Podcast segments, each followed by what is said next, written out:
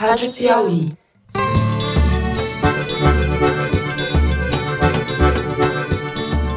Olá, sejam bem-vindos ao Foro de Teresina, o podcast de política da revista Piauí.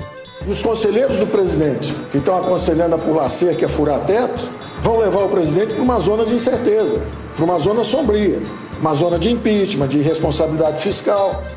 Eu, Fernando de Barros e Silva, na minha casa em São Paulo, converso mais uma vez com os meus amigos. Malu Gaspar, no Rio de Janeiro. Fala, Malu. Oi, gente, no Rio de Janeiro, mas com a minha alma no Palácio da Alvorada, como define meu fundo virtual, reafirmando meu compromisso com o teto de gastos junto com todas essas autoridades incríveis do nosso país.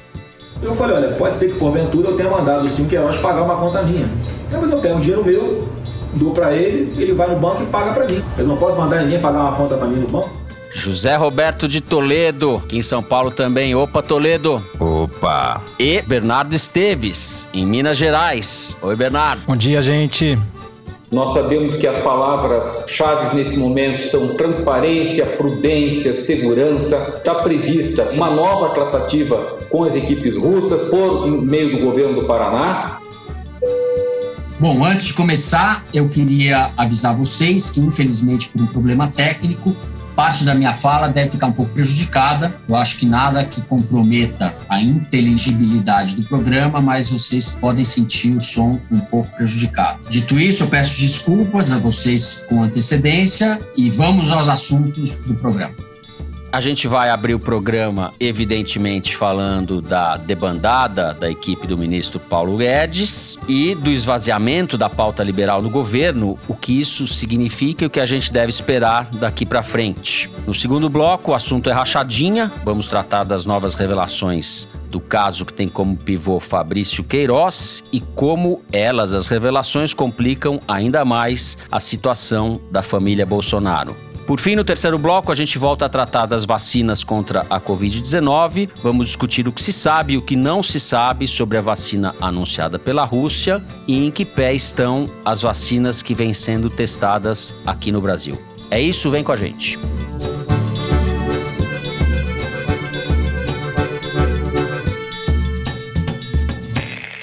Muito bem, como todos sabem, na última terça-feira, dois nomes de confiança da equipe do ministro Paulo Guedes, da Economia, pediram demissão. Salim Matar, secretário especial de privatizações, e Paulo Uebel, secretário de desburocratização. Paulo Guedes deu uma entrevista bombástica, falando de debandada do Ministério. É bom lembrar que antes desses dois nomes deixaram o governo recentemente o presidente do Banco do Brasil, Rubem Novaes, e o secretário do Tesouro, Mansueto Almeida. Bolsonaro, na noite dessa quarta-feira, ao lado do presidente da Câmara, Rodrigo Maia, e do presidente do Senado, Davi Alcolumbre, fez uma declaração para botar panos quentes e tentar contornar a crise evidente no Ministério da Economia, dizendo que respeitamos o teto dos gastos, como ele disse.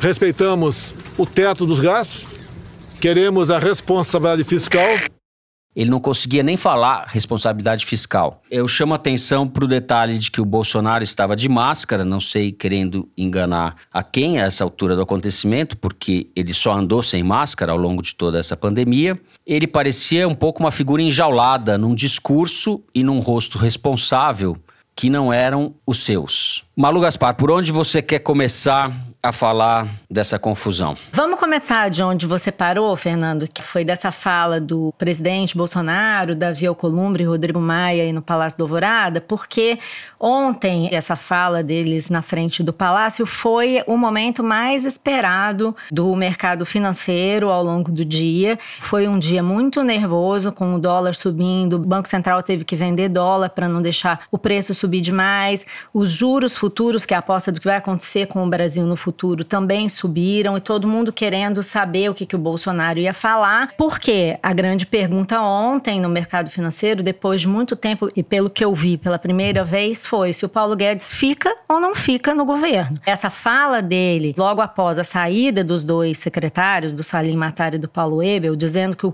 os conselheiros do presidente que estão aconselhando a pular a cerca, que furar o teto, vão levar o Bolsonaro para uma zona sombria de impeachment, acendeu um alerta no mercado. Porque, primeiro, que a fala foi uma ameaça, né? O Paulo Guedes botou o presidente contra a parede, que se não seguir a agenda dele, o caminho é acabar o governo.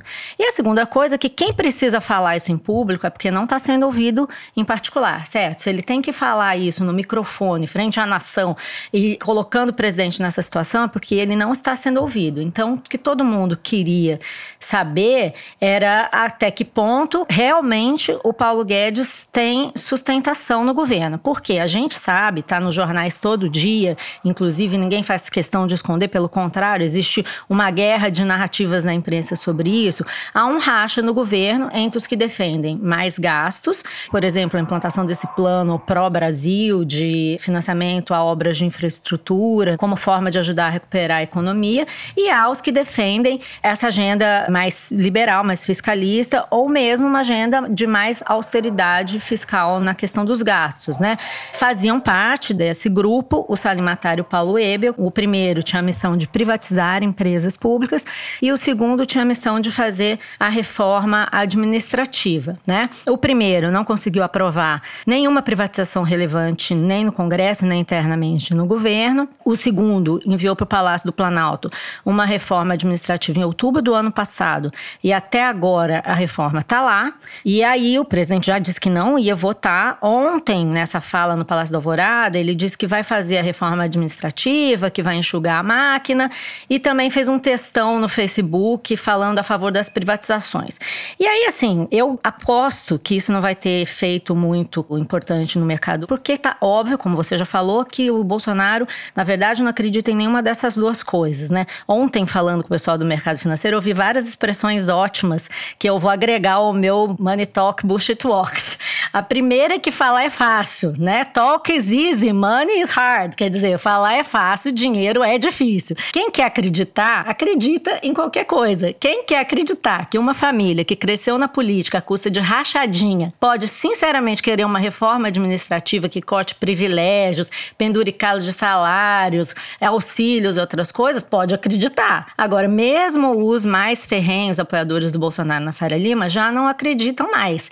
E foi aí que eu ouvi uma expressão que eu acho que define bem essa cena de ontem, de um desses caras do mercado, dizendo que a fala do Bolsonaro no Alvorada ontem parecia a visita da saúde, que costuma acontecer para um doente terminal. Você vê lá, o cara vai fala: olha, tá melhorando, nós vamos apoiar o teto de gastos. O Paulo Guedes você fala: opa, agora vai. Só que de repente, puf, é a visita da saúde, né? Porque todo mundo sabe que agora o Paulo Guedes, com esse enfraquecimento generalizado, deixou de ser um super-ministro Ipiranga para ser um posto no máximo de bandeira branca aí, né? E os sinais que Brasília está emitindo são muito evidentes. Na semana passada, a Casa Civil chegou a preparar uma consulta para o Tribunal de Contas da União sobre a possibilidade de o governo ultrapassar os limites estabelecidos pelo teto de gastos. Depois desistiram, perceberam que não seria bem recebido. E eu soube de um bastidor que o, o Rogério Marinho fez questão de contar para várias pessoas no governo. O Rogério Marinho, que é ministro do Desenvolvimento Regional e que tem capitaneado essa ala do governo por mais gastos, que é um rival declarado. Que era o secretário da reforma da Previdência. Para né, você da... ver, né? Foi o secretário escolhido pelo Paulo Guedes para fazer a reforma da Previdência, virou ministro e no posto de desenvolvimento regional está defendendo esse gasto maior com obras de infraestrutura e tal. Houve uma briga entre eles há alguns dias, na frente do Bolsonaro, inclusive junto na presença do Bolsonaro, e o Rogério Marinho disse claramente para o Paulo Guedes que o Paulo Guedes é ingênuo, que ele está executando uma pauta que vai acabar com o governo Bolsonaro, porque o Bolsonaro não vai conseguir se reeleger com tanto corte de gastos, sem dinheiro para fazer as obras que são necessárias para que ele se reeleja, e que o Paulo Guedes não sabe com quem está falando, que não tem articulação política, um enfrentando o outro na frente do presidente.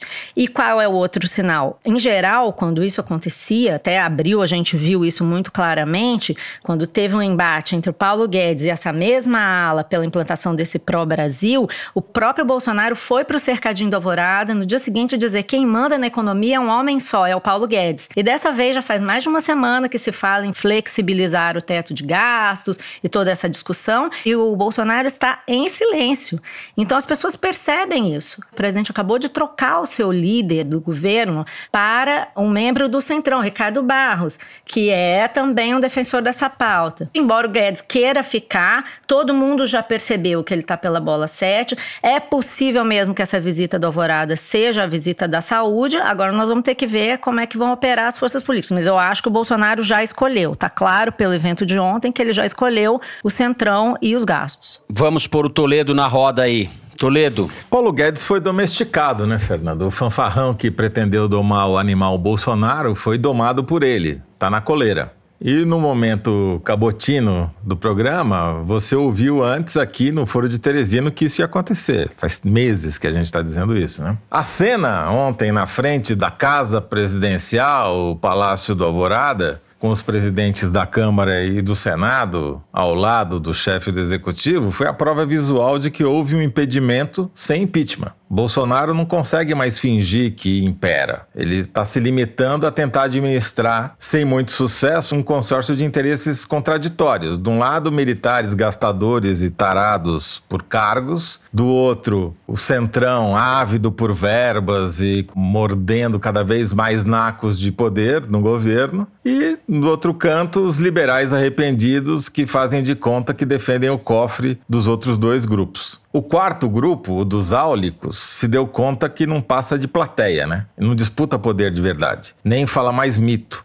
O levantamento da Arquimedes mostrou que a palavra mito está em baixa nas redes bolsonaristas. Não é à toa, porque eles transformaram o Twitter ontem num muro das lamentações sobre a saída dos dois secretários do Paulo Guedes e sobre como o governo foi tomado por uma ditadura do Gilmar Mendes com os generais e o Jorge Soros. É a turma do sanatório geral, né? Agora, para piorar a confusão desses interesses contraditórios, o Bolsonaro ele tem raciocínio binário. Ele é o cara do preto ou branco, do homem ou mulher, do isso ou aquilo. Ele é incapaz de administrar qualquer conflito que tenha mais do que duas escolhas. Então, claramente, ele está enrolando o Paulo Guedes. Ele fez um teatro pelo teto de gastos aqui e ali, mas só quer saber mesmo de estender o Bolsa Bolsonaro, os 600 reais, porque ele percebeu, como a gente também vem dizendo aqui há meses, que é a única coisa que segura a popularidade dele num patamar que lhe dá chance de continuar sendo opção de poder. Porque ele sabe que no momento que ele deixar de ser percebido como um nome viável eleitoralmente, ele cai. Não apenas não se reelege, ele vai sofrer impeachment. Então, ele tem que lutar pelos 600 reais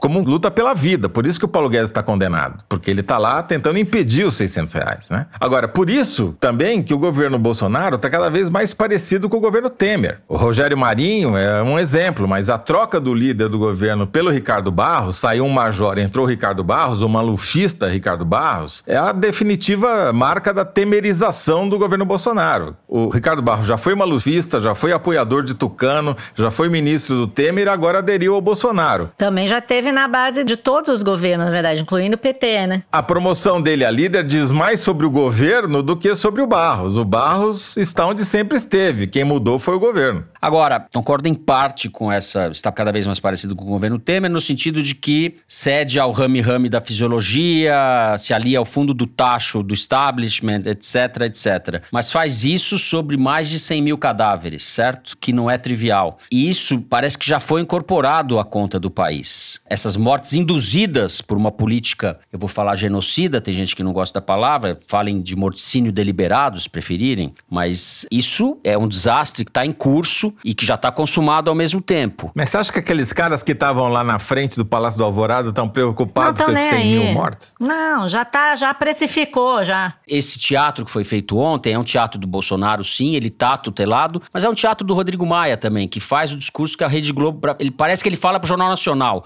Ele escolhe as palavras, ele fala: precisamos qualificar o gasto público, do lado do sujeito que é o responsável maior pelas 100 mil mortes, como se nada tivesse acontecido. E como se não existisse essa rachadinha. Deixa eu falar uma outra questão para vocês que tem a ver com isso tudo. O Brasil vai quebrar, se é que não está quebrado. Tem saída se não criar imposto? Tem saída com Paulo Guedes ou sem Paulo Guedes? Me parece menos importante Paulo Guedes ou sem Paulo Guedes e mais importante saber de onde vai sair dinheiro. Ó, oh, então, ou você corta gasto ou você aumenta imposto. Ontem saiu um relatório do Bradesco sobre o teto de gastos, falando que se mantiver as regras do teto de gastos do jeito que estão e as despesas crescerem como previsto, vai estourar o teto em 15 bilhões.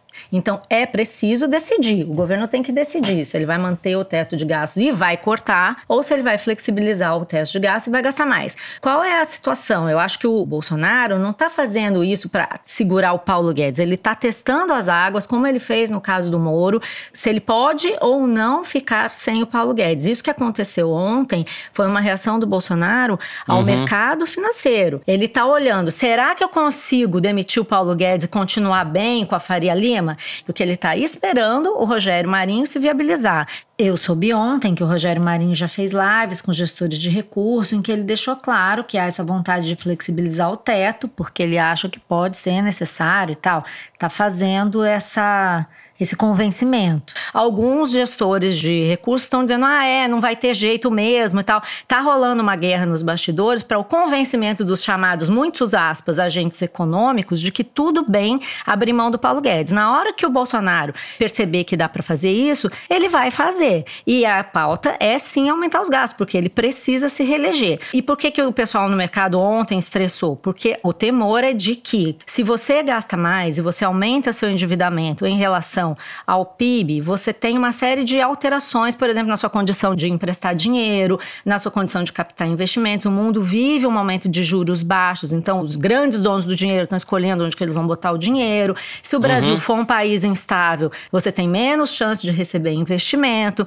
Por isso que o Bolsonaro está fazendo esse cálculo. Agora, tem a questão da reeleição. E o Bolsonaro nunca foi um liberal e mais, ele não tem apego ao Paulo Guedes, como está se falando, ele tem apego ao poder. Só queria lembrar que uma reportagem, ontem eu ficava pensando no Perso Arida, que falou comigo há muito tempo sobre o Paulo Guedes, no perfil que a gente fez do Paulo Guedes, em que discutia justamente uhum. essa tensão que estava latente desde o começo. Ele dizia assim, que o Paulo Guedes estava enganado de achar que estava domesticando o Bolsonaro, porque o presidente diz para o economista que está convencido das pautas e no final acaba fazendo outra coisa. Quem manda é ele, o presidente, e ao economista só resta ir embora. Está chegando essa hora. Pode ser agora, pode ser depois. O Paulo Guedes quer ficar. Se o Brasil vai quebrar, não sei, né, gente? Nós vamos ter que ver. Mas quanto mais avança essa pauta, não é questão de gastar, é gastar direito, é gastar bem, é mexer no Estado de forma consequente. Esse encolerado pretencioso, fanfarrão, bobo, como dizem os seus colegas de ministério, ele acha que ele vai resolver o problema aumentando o imposto sobre livro e cortando o gasto de educação. Quer dizer, é um Desculpa, é um imbecil. Não é nada além do que. E dane-se o pessoal da Faria Lima. Porque esses caras saem do governo e vão direto para Faria Lima, com quarentena no meio. E vão sair muito melhores do que entraram. Sempre. Dane-se. Agora, o que está se desenhando, enfim, a gente não sabe o que vai acontecer, evidentemente, mas o que está se desenhando é uma possível saída do Paulo Guedes e uma repactuação do dinheiro com o Bolsonaro. O Bolsonaro exato, já percebeu exato. que ele não tem outra saída se não flexibilizar esse teto de gastos. Assim, a gente vai encerrando o primeiro bloco, vamos falar na sequência das rachadinhas da família Bolsonaro. Vem com a gente. Este segmento foi apresentado pela MUBI, uma plataforma de streaming de curadoria onde você descobre, assiste e avalia filmes, de clássicos cultos a obras-primas premiadas. É o seu festival de cinema online. Na MUBI, todo dia estreia um filme e eles são escolhidos por nossos curadores e não por um algoritmo. Assim, você investe mais tempo descobrindo filmes incríveis do que buscando que assistir. Assista online ou faça download para aproveitar o melhor do cinema quando quiser. Experimente 30 dias de MUBI grátis. Visite mubi.com foro. Muito bem, as evidências do escândalo da rachadinha vão se avolumando e chegam cada vez mais perto do presidente Jair Bolsonaro. Na última sexta-feira, uma reportagem da revista Cruzoé revelou que Fabrício Queiroz quando ainda era assessor de Flávio Bolsonaro, depositou 72 mil reais na conta da primeira-dama, Michele Bolsonaro. A mulher de Queiroz, Márcia Aguiar, depositou outros 17 mil, ou seja, ao todo 89 mil repassados para Michele Bolsonaro, sem nenhuma explicação. Até então, antes disso, o que se sabia era que Queiroz tinha depositado 24 mil na conta de Michele. Isso tinha sido revelado no final de 2018 e Bolsonaro, na época, disse que o Queiroz fez o depósito para pagar o empréstimo de 40 mil reais que ele, Bolsonaro, tinha feito para Queiroz. Com o perdão do trocadilho, essa versão agora foi colocada em xeque. Além disso, matéria da Folha de São Paulo, da Camila Matoso e do Ítalo Nogueira, mostra que a Natália Queiroz, filha do Fabrício Queiroz, personal trainer e assessora dos gabinetes tanto do Flávio como do Bolsonaro, ela transferiu 150 mil reais para a conta do Fabrício Queiroz entre janeiro de 2017 e setembro de 2018, quando estava lotada no gabinete do então deputado Jair Bolsonaro. A mesma Natália havia repassado ao menos 82% dos seus vencimentos do pai no período em que esteve lotada na Assembleia do Rio, de dezembro de 2007 a dezembro de 2016. Ou seja, 2007 a 2016 ela estava lá na Assembleia, depois estava com o Bolsonaro, de 2017 a 2018, e o comportamento é o mesmo. Repasse, são evidências que se acumulam, não sei mais o que tem que provar nesse caso da rachadinha, certo? Toledo. Não há crime, Fernando. Não há crime nenhum tá tudo tranquilo, é todo mundo honesto, é todo mundo decente, todo mundo merece estar onde está. Aparentemente, só os youtubers estão discordando dessa afirmação hoje. Né? Começou com o Felipe Neto, daí foi descendo a escala, agora chegou num rapaz chamado Eduardo de Castro, que vem a ser primo da Michelle Bolsonaro e fez um barraco ontem nas mídias sociais, no Instagram especialmente, ameaçando contar tudo o que sabe sobre a prima. E daí postou um, print Sensacional. da suposta resposta da Michelle para ele, xingando ele de merda e dizendo que ia processá-lo. Tá, as colunas de fofoca estão em polvorosa, morrendo de alegria. Bom, essas reportagens todas estão mostrando aquilo que já se sabia com detalhes. Vamos recuperar a essência da rachadinha, né? Você coloca lá um monte de gente que não faz nada, que não trabalha, que nem sequer vai ao gabinete, emprega, para ganhar salário, dinheiro público, gasto público. Aquilo que devia ser cortado é esse gasto que não é um gasto público, é transferência de renda, é a bolsa, a verdadeira bolsa Bolsonaro, né? Você põe essas pessoas, lota seu gabinete de gente assim, essas pessoas devolvem a maior parte ou metade de uma parcela do, do salário para o banco imobiliário, que chama-se, no caso, Fabrício Queiroz, e o Fabrício redistribui esse dinheiro para quem? Para Michele, para a mulher do Flávio, paga os boletos do Flávio. Enfim, é um esquema clássico de pequenos negócios, né? Grandes grandes empregos, pequenos negócios. Grandes né? famílias, grandes, pequenos negócios. Não, grandes famílias, não, pequenos negócios. negócios. É uma boa. Grandes... É uma boa definição. o que, que a gente depreende disso? A família Bolsonaro se fez e se criou às custas do dinheiro público. Eles nunca trabalharam na vida, eles só se empregaram, né? Se empregaram no Estado, são chupins do Estado. E os militares, os que trabalham nas funções que deveriam, a mesma coisa, também recebem do Estado. E você achar que essas duas forças, né, vão promover algum tipo de reforma liberal é auto-engano, né? O que, que foi a ditadura militar? Foi uma ditadura liberal? Não, nunca teve tanto estatal no Brasil quanto durante a ditadura militar. Então, esse casamento dos liberais com os militares ele já não deu certo uma vez e está dando de novo. Mas voltando ao problema da rachadinha especificamente. Isso, para mim, explica por que, que o Bolsonaro também teve que botar o rabo entre as pernas e parar de arrotar grandeza porque está chegando muito perto dele e ele, mais do que ninguém, sabe até onde isso pode chegar o comportamento do Bolsonaro de enfiar o rabo entre as pernas, de parar de falar barbaridades, de se submeter aos militares, se submeter ao Rodrigo Maia e ao Alcolumbre, topar aquela cena em que ele claramente vira o príncipe consorte dos outros poderes na frente do Alvorada, é porque ele sabe exatamente o que ele fez no verão passado e em todos os outros 27 verões que ele passou na Câmara, entendeu? A questão é saber o que é mais conveniente para o Congresso, que é quem vai definir em última instância o futuro do Bolsonaro, se é melhor manter o sujeito ali sob controle, sendo chantageado, fazendo o que eles querem, ou se é melhor trocar por outro, né? O encontro do Bolsonaro com o Temer para mandar o Temer como enviado especial do Brasil ao Líbano. Teve que, que pedir autorização, né? Porque ele tinha restrição para deixar o país, graças a uma Porque é honesto demais, né? É. Tão honesto que precisava de autorização para deixar o país. E o esquema do Temer, o banco imobiliário da família Temer, que foi objeto de uma reportagem do Alain de Abreu na Piauí, meses atrás, era o mesmo esquema da família Bolsonaro, de comprar dinheiro imóvel, investir em imóvel, e você não investe no seu nome, você investe em nome da sua mulher, da ex-mulher, da filha, do primo, do tiado, do youtuber, do tio miliciano. A diferença da é que avó. o Temer era um político mais inserido com cargos muito mais altos, né? Foi presidente da Câmara, etc. É, não, mas é questão de tempo. O Bo- Bolsonaro demorou mais tempo para chegar onde o Temer chegou antes. Mas, pô, são as mesmas pessoas. Você pega os nomes.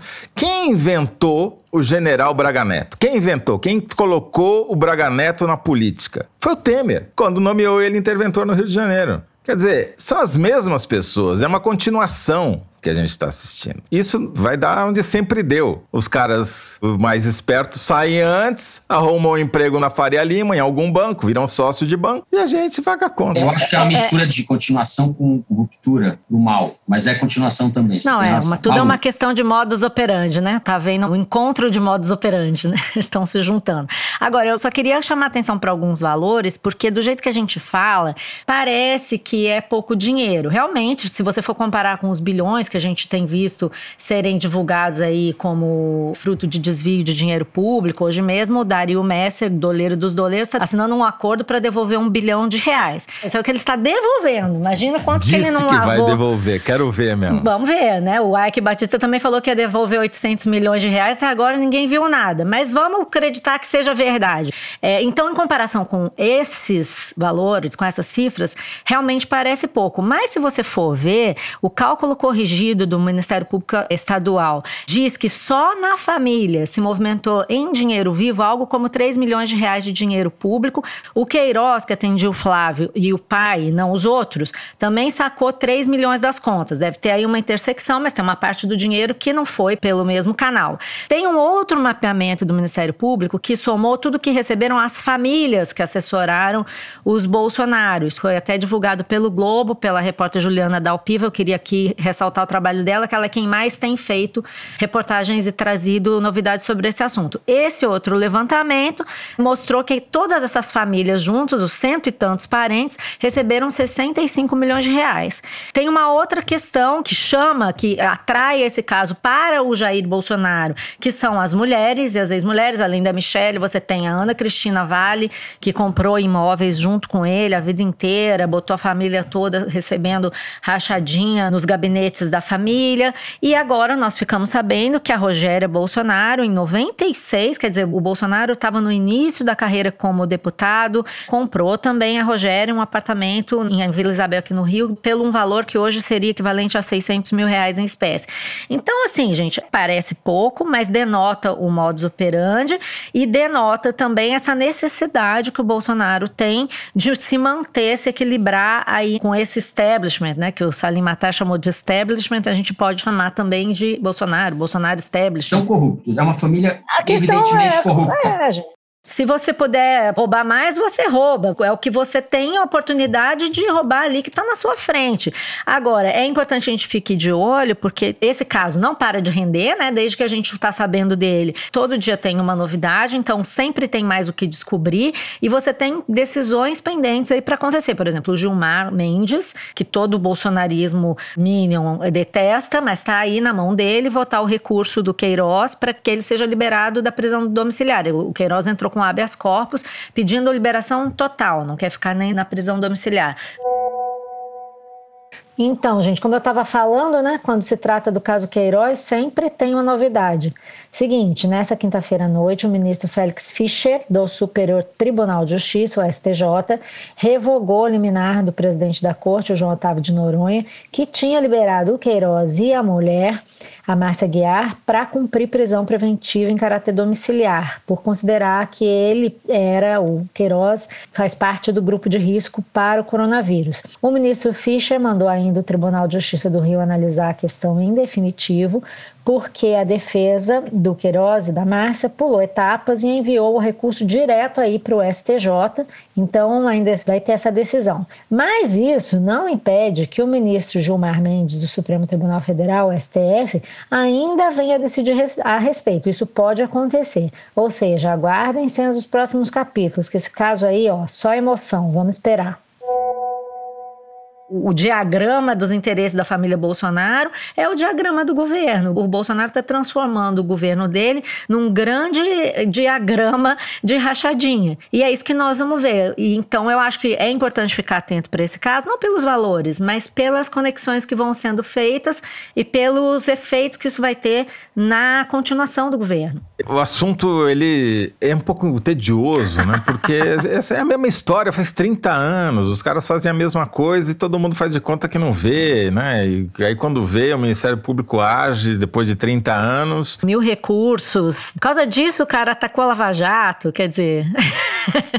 o Queiroz move o mundo. É, tem algumas novidades no governo Bolsonaro, né? E, no caso do Queiroz, Queiroz é um ex-policial, é uma pessoa com evidentes ligações com a milícia. Isso é diferente. Tem continuidade e tem uma ruptura que é para o mal. Essa base social que você tem falado também nos programas, que, que são as polícias e as milícias, né, que se confundem.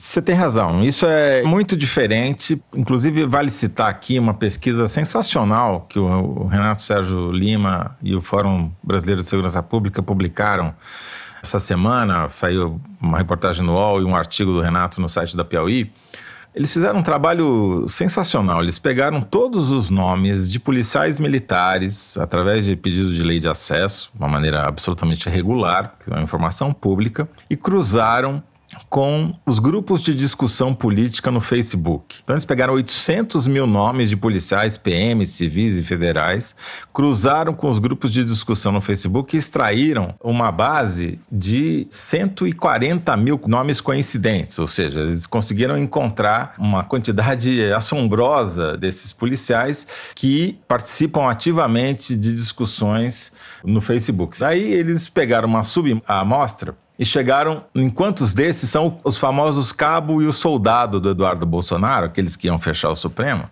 Quantos deles são da PM, policiais militares que não chegam a oficiais, né? Que são o cabo, o soldado, o sargento, o segundo tenente. E isso deu um universo um pouquinho menor. E daí eles analisaram o que, que essas pessoas falavam nesses grupos de discussão. Quantos deles falavam contra as instituições democráticas? Quantos deles falavam contra os direitos humanos? Quantos deles falavam em fechar o Supremo? E você vai diminuindo, mas a quantidade de militantes armados bolsonaristas que estão dispostos a fechar o Supremo e o Congresso e as instituições democráticas e eventualmente atirar num garoto pobre de 18 anos que não reagiu, só estava andando de moto no dia do seu aniversário, como aconteceu essa semana na periferia de São Paulo, que um PM assassinou um rapaz sem nenhum motivo, sem nenhuma desculpa. São milhares, são dezenas de milhares de pessoas. Então, esse é o germe mais perigoso do bolsonarismo, que se tiver chance, se a Faria Lima deixar, os príncipes consortes do Congresso permitirem, vão fazer um enorme estrago. É, mas aí eu acho que eles não têm esse interesse justamente porque eles precisam continuar com a roda girando, entendeu? Então, eu não acho que o Centrão e essa galera que os Paulo Guedes chama de establishment vai deixar uma confusão é, dessa. É, acho que o golpe é uma coisa, golpe, de fechar o Supremo, etc. Essas coisas que caracterizam mais claramente um golpe. Isso é uma coisa. As outras coisas de corroendo as instituições degradando a sociedade, armando a sociedade, criar uma milícia civil potencialmente. Daí é a lá Venezuela mesmo. Sim, essa é a aposta, né? E aí é um outro jogo, que é aquilo que a gente falou no programa passado, que se dá nos bastidores. Veja o André Mendonça aí nessa semana, tentando medir aí se ele pode entregar o tal do dossiê ou não, até que ponto se vai revelar essa estrutura subreptícia no governo de investigação de pessoas. Eles estão fazendo isso. Esse ministro da Justiça é um gangsterzinho. O sujeito, olha o que ele está então. fazendo. Dossiê de pessoas que pensam de maneira diferente do governo. Então, essa é uma segunda tensão que está rolando subjacente à tensão econômica. Eu tenho para mim que esse grupo que está agora tentando fagocitar o Bolsonaro não vai deixar que esse tipo de alteração aconteça, não porque eles são democratas, mas porque. Eles estão fortalecendo o cara que colocou uma montanha de fertilizante explosivo no porto, que nem em Beirute. Eles estão dando o fósforo na mão dele. É isso que eles estão fazendo. Eles estão dando fôlego para um cara que tem na sua base política, entre, segundo as estimativas do Fórum Brasileiro de Segurança Pública, entre 104 mil e 264 mil cabos e soldados bolsonaristas, dispostos a ir lá e fechar o Supremo, entendeu? E eles estão dando força para esse cara. Mas eles precisam partir ação, e para isso eles precisam de uma liderança. Então eu acho que não é dado que isso vá acontecer. O risco é grande, concordo com vocês. Não, tô dizendo que vai acontecer acontecer. Eu tô dizendo que você tá botando o explosivo e do lado do explosivo um cara com não, fósforo não, concordo que existe o risco. Eu só tô dizendo que a gente tem que graduar isso de acordo com a situação política. Quanto mais o Bolsonaro fica refém, mais difícil disso acontecer. Eu nem tô dizendo que isso é bom, isso é só uma constatação. A né? tragédia brasileira pode piorar muito, mas o fato é de que ela já está se consumando. É o cinismo da turma da Faria Lima, da turma do dinheiro, a Faria Lima é uma metáfora nesse caso, né? A aliança com o atraso que se fez com esse grupo do Bolsonaro, em benefício de um punhado de reformas, trocaram as reformas pela civilização. Isso vai custar caro. No fim, a gente não sabe caso... quem devora quem. É um pouco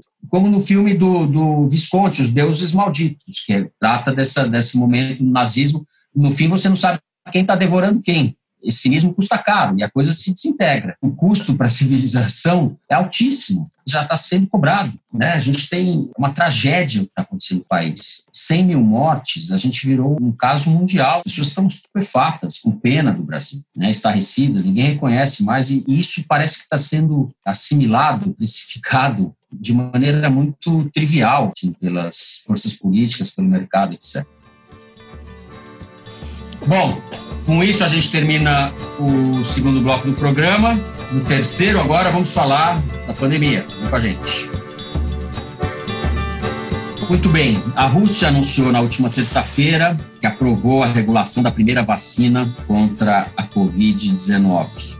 Existem vacinas sendo desenvolvidas em vários países, como nós já dissemos aqui em outros programas, mas nenhuma delas chegou ao estágio da regulação, que é quando, em tese, a eficácia da vacina já foi comprovada e pode ser aplicada em seres humanos. O presidente da Rússia, Vladimir Putin, disse que a vacina já poderia começar a ser distribuída em janeiro do ano que vem. Esse anúncio, é claro, foi recebido com bastante ceticismo pela comunidade científica internacional, já que os testes ainda estão sendo feitos e os resultados que mostram a suposta eficácia não foram divulgados ainda. Ou seja, há um grau bastante elevado de incerteza, além de uma evidente disputa política na corrida pela vacina. Bernardo Esteves, vamos começar falando dessa vacina russa, que nós sabemos a respeito dela, o que devemos e não devemos esperar da vacina do Putin.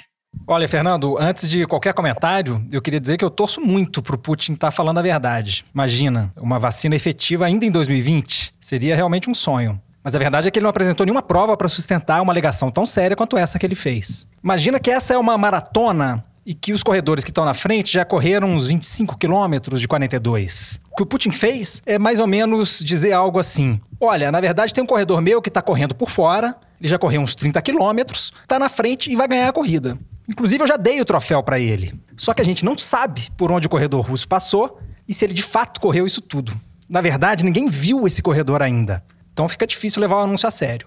Eu acho sintomático que o Putin tenha dado a essa vacina o nome de Sputnik V, porque essa é, acima de tudo, uma corrida geopolítica como foi a corrida espacial nos anos 50 e 60. Inclusive, o Donald Trump deve ter ficado mordido com o anúncio. Ele está tenso porque já entendeu que não vai ser reeleito e por isso tem muita gente que está com medo que ele atropele algumas etapas no desenvolvimento das vacinas para tentar dar uma cartada final e virar o jogo da eleição presidencial em novembro nos Estados Unidos. Mas o ponto é que disso tudo, o que a gente tem é a palavra do Putin e pode ser que ele esteja blefando. Só que ciência não é pôquer, ela é jogada com as cartas abertas. E nesse jogo, a palavra do Putin não tem um peso especial. O que os cientistas vão levar em conta são os resultados relatados pelos pelos cientistas do Instituto de Pesquisa Gamaleia. Isso quando esses dados vierem a público, o que ainda não aconteceu.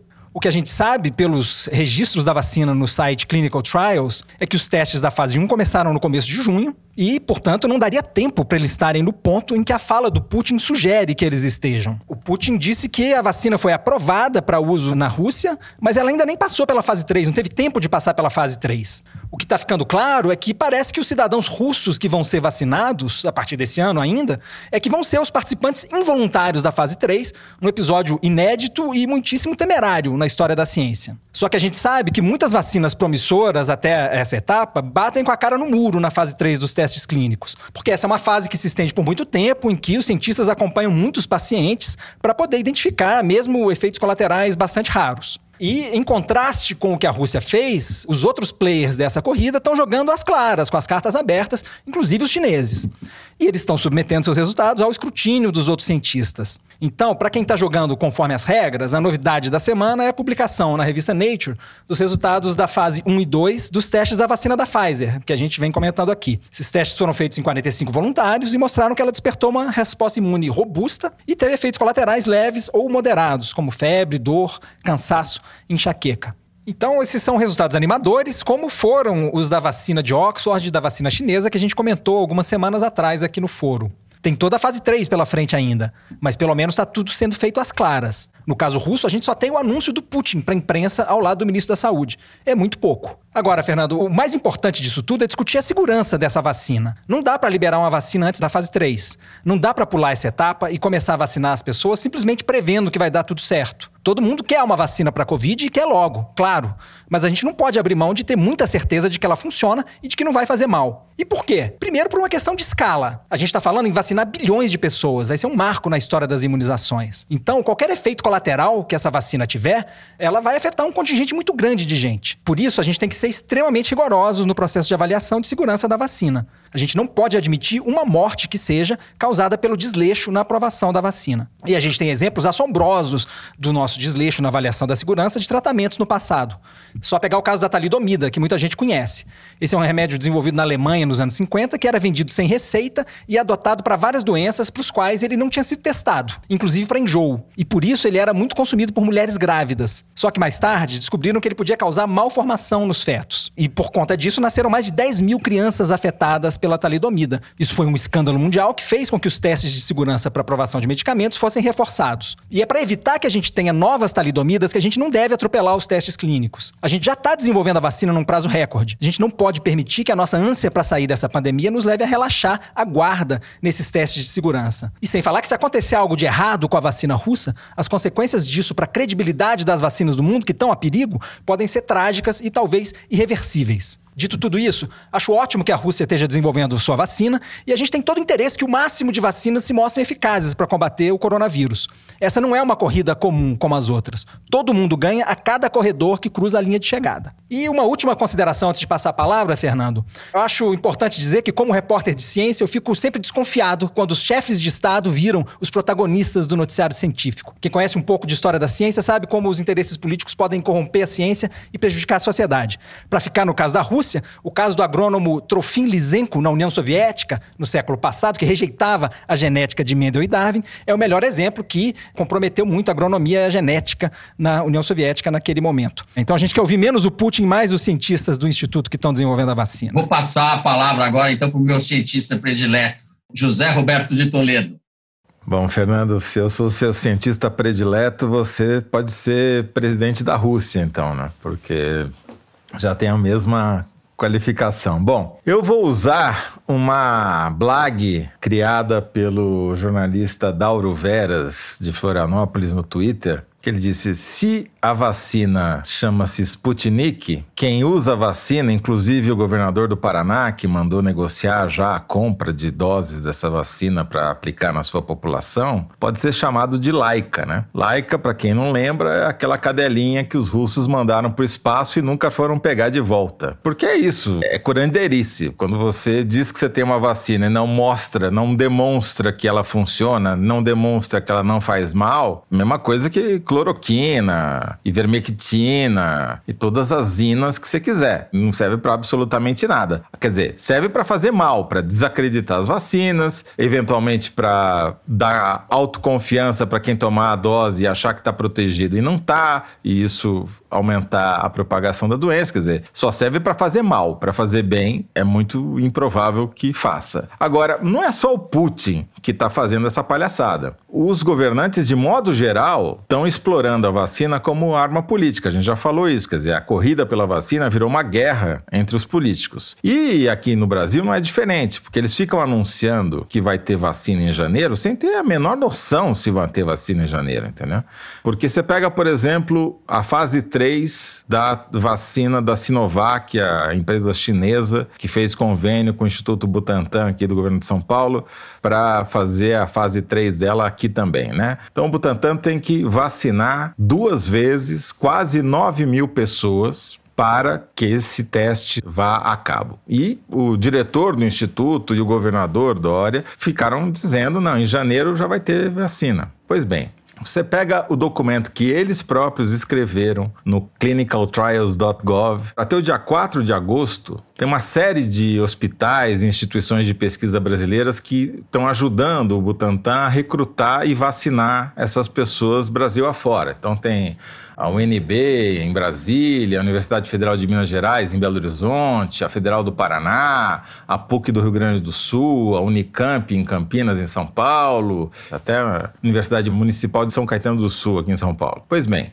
mais da metade dessas instituições nem tinham começado sequer a recrutar as pessoas para vacinar até o dia 4 de agosto. Quer dizer, como é que o cara sabe que em janeiro vai ter vacina? Não sabe. Ele está chutando, entendeu? Está enganando as pessoas. E foi isso que foi objeto de uma reportagem assinada pela Camille Lichotti essa semana no site da Piauí, mostrando que no documento que os laboratórios submetem ao site clinicaltrials.gov, a Sinovac previu examinar o último paciente em outubro de 2021 e a Pfizer em novembro de 2022. E assim vai. A de Oxford, da AstraZeneca, também é final do ano que vem. Segundo fato, além do cronograma ser muito posterior do que o que as vãs promessas dos políticos dizem, tem N exemplos de drogas e vacinas que foram para a fase 3 depois de virem com resultados muito promissores da fase 2 e morreram. Tem um documento do FDA, que é a Anvisa americana, mostrando do 22 casos de drogas que tinham saído super recomendadas da fase 2, chegaram na fase 3 e morreram, acabaram, nunca foram ao mercado, nunca foram aprovadas, por quê? A maioria porque não fazia efeito, não fazia a menor diferença tomar ou não tomar. Inclusive algumas vacinas. De laboratórios como AstraZeneca, como Pfizer, enfim, não dá para acreditar que é só porque está na fase 3 que vai é certeza que vai ser aprovado. Não, acrescentando aí o que o Toledo falou, eu gostei muito dessa reportagem da Camille, porque ela fez o que todo jornalista tem que fazer, né? Sair do discurso e procurar onde é estão as informações concretas sobre o que está sendo prometido. E nesse caso, eu fui tentar entender por que, que essas promessas estavam sendo feitas dessa forma, né? Se era puro populismo ou se realmente tinha alguma razão para eles estarem falando isso. E aí o que eu entendi, conversando com as pessoas que estão envolvidas com as vacinas, essas principais, né, a da Fiocruz e essa do Butantan, é o seguinte, que eles vão tentar antecipar. Então você tem uma tentativa, como o Toledo falou, de ampliar a quantidade de pessoas que estão sendo submetidas aos testes, porque nessa fase 3 você precisa mostrar uma eficácia de 50% pelo menos da vacina num universo bem grande de pessoas. Então, quanto mais gente eles testam, em tese, mais rapidamente eles podem conseguir essa comprovação. Isso, obviamente, não é uma garantia, mas eles estão correndo para fazer isso, como em todos os lugares do mundo está sendo feito. E a outra coisa que eles estão tentando fazer é a produção antecipada. A Fiocruz, por exemplo, vai receber as doses do concentrado da vacina em dezembro, em janeiro, vai invasar e vai fazer como nos Estados Unidos. Vai ficar com a vacina pronta e se tiver o registro, a partir do momento em que tiver o registro, aí sim eles vão aplicar. Então, olha quanto CIS a gente já falou aqui. Nós falamos, tipo, uma meia dúzia de cis, tem meia dúzia de condicionantes, e são coisas que não dependem só da vontade das pessoas que estão estão testando a vacina. Quando você fala com essas pessoas nos bastidores, tá todo mundo maravilhado com os resultados, é tudo incrível, não sei o quê. Mas daí é você transformar isso num discurso. O próprio secretário de Relações Internacionais do Paraná ontem deu uma entrevista, eu assisti na CNN, falando que ele nem viu ainda os resultados dos testes da vacina russa. Nem Essa ele, corrida, ninguém. todo mundo querendo faturar, porque ninguém aguenta mais notícia ruim, em cima da expectativa das pessoas. A questão é o seguinte: se você se apoiar, nós já falamos sobre isso até no programa passado, na perspectiva da vacina, para deixar de tomar as providências que têm que ser tomadas para conter a pandemia, para aprender a voltar às aulas ou a outras atividades, porque vai ter a vacina, aí realmente a gente está entrando nesse auto-engano que é completamente indesejável, né? Embora todo mundo esteja correndo, vai realmente que não seja outubro de 2021 que a gente vai ter a vacina, pode ser que seja antes, mas isso não é garantido, né? Então não dá nem para dizer que é mentira o que eles caras estão falando, porque na verdade eles não têm a menor ideia do que eles estão falando. Então é importante que as pessoas estejam atentas para isso. Existe uma tentativa? Existe. Ninguém está dizendo que está enganando pura e simplesmente. Mas essa tentativa depende de muitas coisas. Ah, Fernando, acho que vale lembrar essa semana, saindo um pouco da vacina, o caso da Nova Zelândia, né? Para mostrar como ninguém está salvo dessa doença enquanto ela continuar se espalhando aqui. Depois de 102 dias sem registrar casos de transmissão interna, a Nova Zelândia, que vem sendo citada como um exemplo de combate à Covid, voltou a registrar um caso que veio aparentemente em cargas congeladas, como foi o caso, inclusive, de coronavírus que o Brasil mandou para a China em asinhas de frango congeladas, né? Parece que foi numa carga congelada também que a Covid voltou à Nova Zelândia, mas a primeira-ministra agiu com muita rapidez e com muita agilidade. O país entrou em lockdown de novo, depois de 102 dias, não custa repetir, e, continua sendo um exemplo. Acho que a gente devia se mirar na rapidez com que a Nova Zelândia reagiu a esse novo caso, esses novos casos que surgiram ali, como um exemplo de seriedade no combate ao vírus. O problema, além dos 100 mil mortos, é que são os próximos 100 mil mortos, infelizmente. Porque tá caindo, talvez, quem sabe, com sorte, né, a taxa de mortalidade diminua.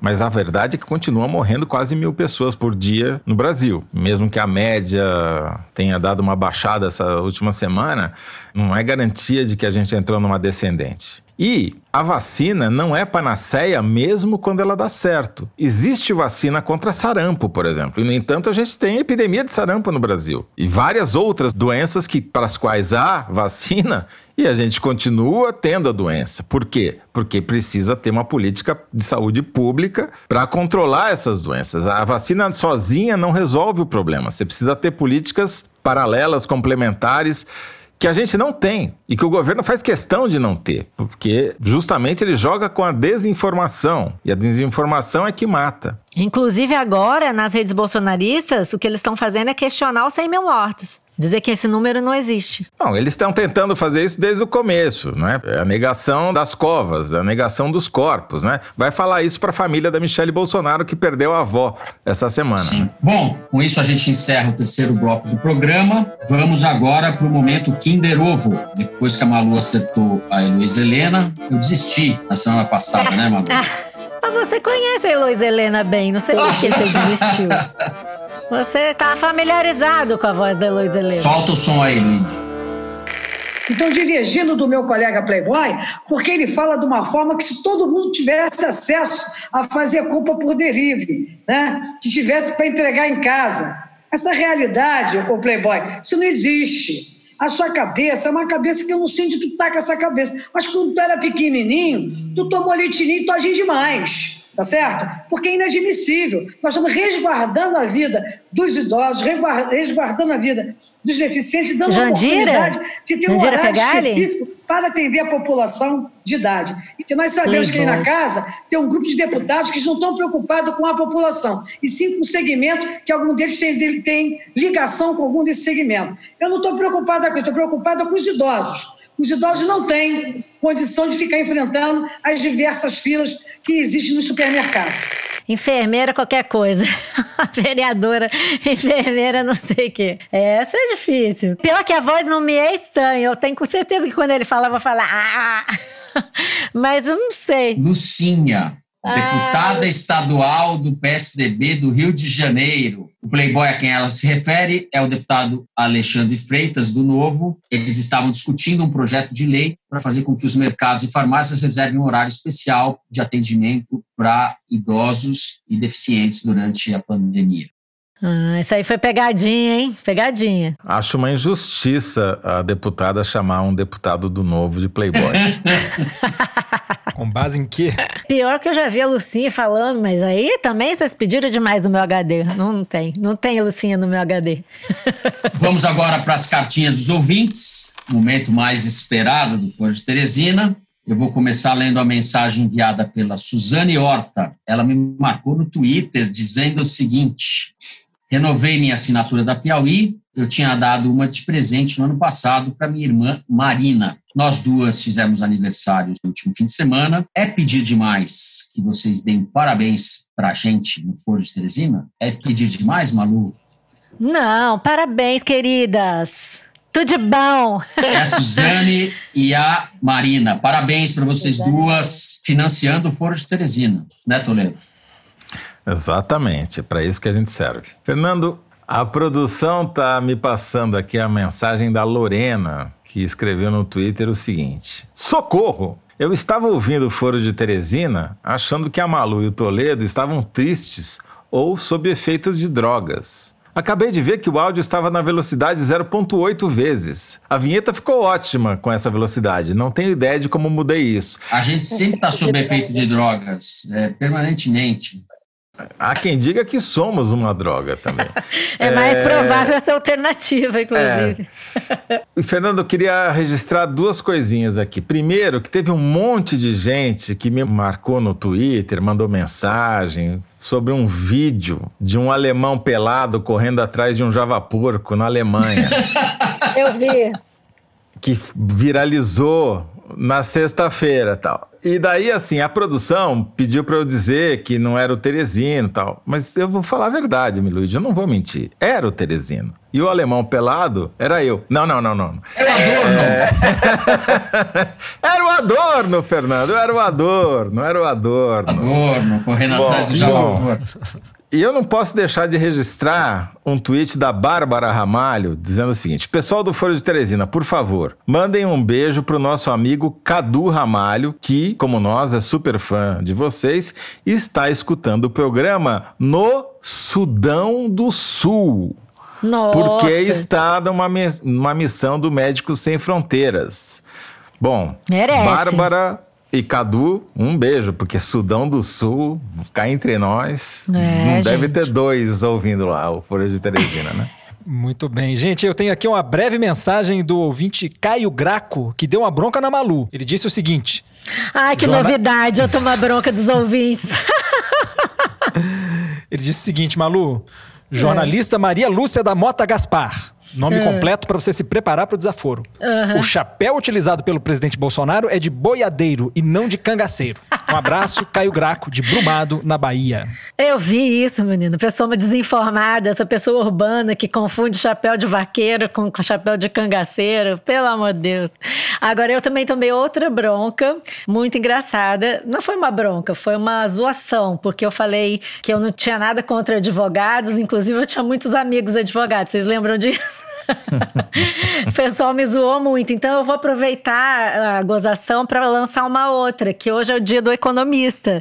E eu tenho muitos amigos economistas, inclusive não tenho nada contra eles, tenho muitos amigos economistas. Então eu vou mandar um beijo para os meus amigos economistas, que são muitos, contra os quais eu não tenho nada e que inclusive são muito úteis para a sociedade. Né, Toledo? Toledo concorda, né, Toledo? Totalmente. Os economistas são inclusive, essenciais. Inclusive você também tem amigos, né, economistas. São, só não são mais essenciais que os advogados. Né? Isso.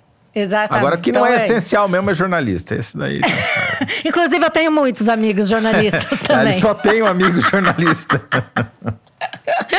Mas eu tenho que ler aqui agora a parte séria, que é a mensagem que chegou para o Toledo, que quem mandou foi a Juliana Mazarello, dizendo o seguinte: sou bibliotecária e ouvinte assídua do foro. Trabalho com comunicação científica e uma das minhas atividades rotineiras é checar a autoria de artigos científicos. O problema é que algumas semanas vem apresentando sinais de insanidade. Toda vez que vejo um artigo escrito por algum Toledo, escuto um sonoro opa. Coitado, realmente tá com problema. Desculpa aí, desculpa aí. Cientista residente do Foro de Teresina, né? E o Bernardo é tipo um guru do cientista residente, é isso? Não, o Bernardo é o cientista, esse é só o guru, né? Você é o Putin. Ah, entendi. É, eu sou o Putin, exatamente. Bom, deixa eu terminar. Ela quer aproveitar a mensagem para mandar um abraço para todos vocês, todos nós, e enviar a conta da terapeuta. Ela hum. aceita a nota de 200 reais. Bom, o Foro de Teresina é uma produção da Rádio Novelo para a revista Piauí, com a coordenação geral da Paula Scarpim. O nosso diretor é o Luiz Maza, as nossas produtoras são a Mari Faria e a Luísa Ferraz. O apoio de produção em São Paulo é do Vitor Hugo Brandalize e da Clara Reustato. A Mari Faria edita o vídeo do Foro Privilegiado, o teaser que a gente publica nas redes sociais da Piauí e no YouTube. A edição do programa é da Evelyn Argenta e do Thiago Picard. A finalização e a mixagem são do João Jabassi, que também interpreta a nossa melodia tema, composta por Vânia Salles e Beto Moreno. A nossa coordenação digital é da Kellen Moraes e da Yasmin Santos. A checagem do programa é feita pelo Plínio Lopes. O Foro de Teresina é gravado em nossas casas, sempre com o apoio apoio do Estúdio Rastro do Dani Di e da Som de Cena do Gustavo Zisman. Eu, Fernando de Barros e Silva, me despeço dos meus amigos Bernardo Esteves, em Belo Horizonte. Tchau, Bernardo. Um abraço, Fernando, para você e para os ouvintes todos. Malu Gaspar, no Rio de Janeiro. Beijo, Malu.